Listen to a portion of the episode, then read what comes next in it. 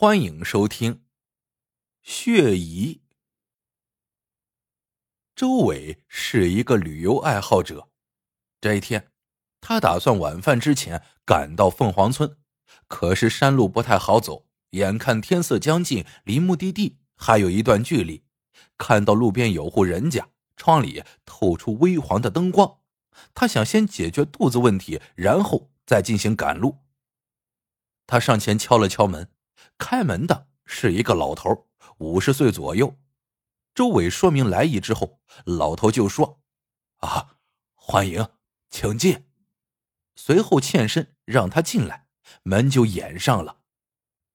屋里很温暖，一切陈设都显得简洁整齐，而且老头看起来很健谈，不像别的山民那样寡言少语。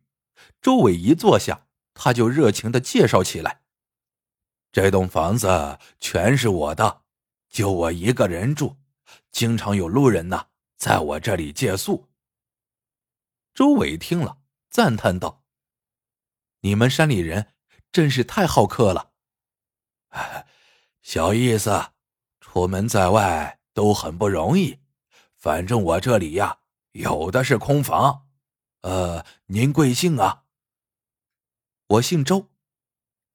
哦。周先生，介绍一下，这位是李先生，刚来不久。老头指指客厅坐着的一个年轻人，那姓李的年轻人笑着朝周伟点头示意。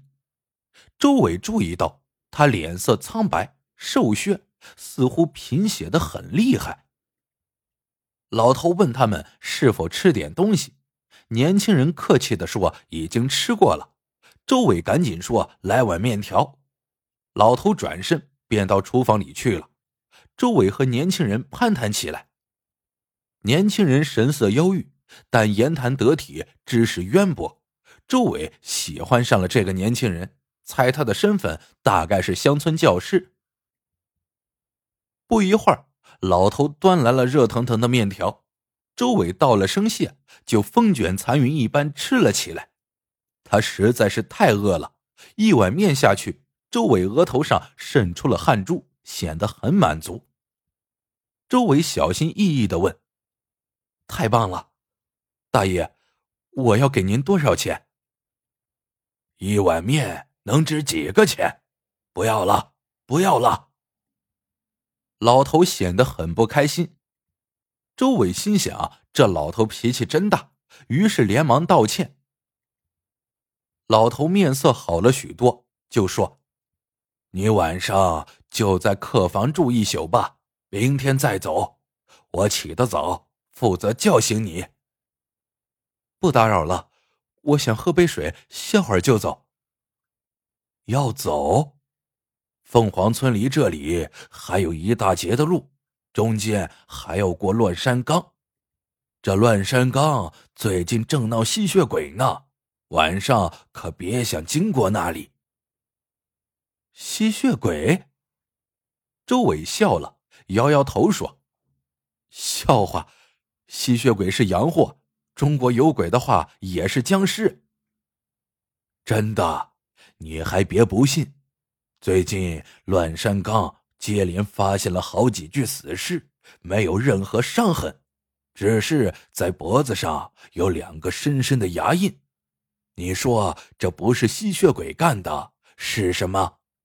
告诉你，这里的人夜里呀都不敢过乱山岗。我相信，外国如果有，中国也肯定有。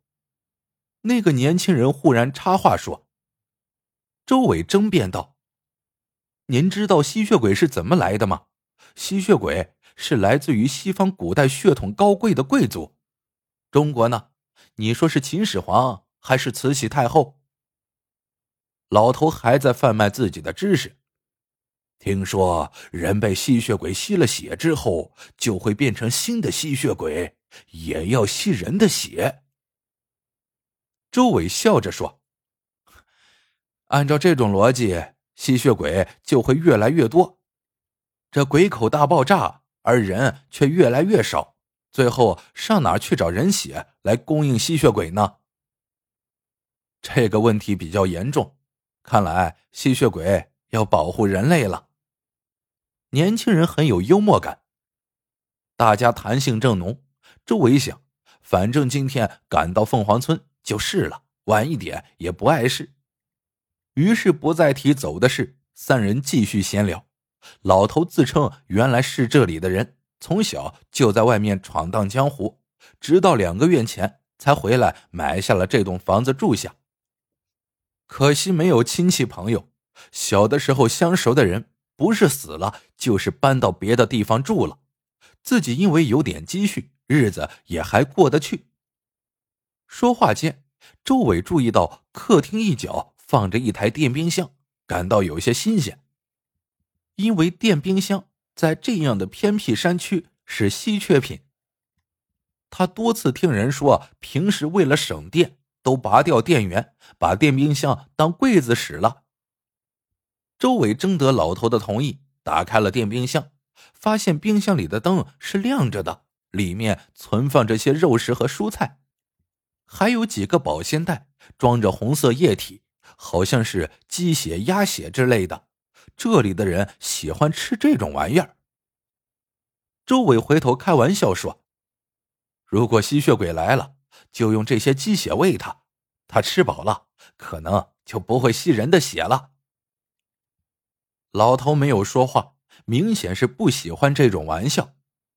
周伟接着说：“不过吸血鬼只要人血，这个怕糊弄不了。”那个年轻人说道：“没有证据表明人血会比鸡血好。”周伟又说：“哎，你只知其一，不知其二。人失血过多就要输血。”吸血鬼其实跟人差不多，他们由于本身丧失了造血功能，所以要不断的吸人的新鲜血液，这样就跟人喝水一样。年轻人说：“你对这个好像很有研究。”不敢不敢。周伟回到座位上，显得很兴奋。那年轻人好像兴致不高，也许是身体太弱了，竟趴在桌上睡了起来。老头看了看表，忽然说：“你怎么确定那不是人血？”周伟一时没听清他的话。这时他感觉有点累，肚子咕咕叫起来。他不好意思的问：“啊有夜宵吃吗？我好像又饿了。”“不行。”老头拒绝道。他的表情越来越严肃。你有没有献过血？知不知道抽血之前不能吃东西吗？抽血？周围本能的想跳起来，却发现自己四肢乏力，怎么挣扎也起不来。老头指着趴在桌上的年轻人，冷酷的说：“我正愁只有这病鬼，抽干了他也没有多少血。”没想到你这只肥羊就送上门来了，方头大耳，满面油光，不错，不错。你的血要是 A B 型就好了，总能卖个好价钱。老头转身拿来一个大药箱，打开之后，里面有一套抽血用的器械，还有两个长长的锋利的假牙。他拿着绳子把周伟绑在椅子上，摸摸周伟的脖子，慢慢的说：“乖乖睡一觉吧，等血抽干后，我就会在你的脖子上面套两个牙印，然后再把你扔到乱山岗。”说到这里，老头狞笑起来。到时候，人们都会以为。你是被吸血鬼吸了血，哈哈哈哈！我就是这么干的，没有人能看得出什么的。周围感到头发昏，眼睛怎么也睁不开了。他这才知道老头在面条里下过药了。老头自言自语道：“放心好了，我的注射器是消过毒的。”可能一开始会有点痛，但忍住就好了。也许被吸血鬼吸血的体验就是这样的。不知过了多久，周伟突然醒了，抬头就见到老头那狰狞的嘴脸，他本能的想挣扎着跳起来，才注意到原来他身上的绳子已经解开了。老头依然是一动不动，周伟惊魂未定，好大一会儿才大着胆子。走上前去，那老头已经死了，脖子上赫然有两个深深的牙印，牙印上还有未凝固的鲜红色的血珠。而那个苍白的年轻人也不见了，只留下了一张小纸条，上面是一行清秀温润的字：“乱山岗不是我的家，请安心通过吧。”好了。这个故事到这里就结束了，喜欢的朋友们记得点赞、评论、收藏，感谢您的收听，我们下个故事见。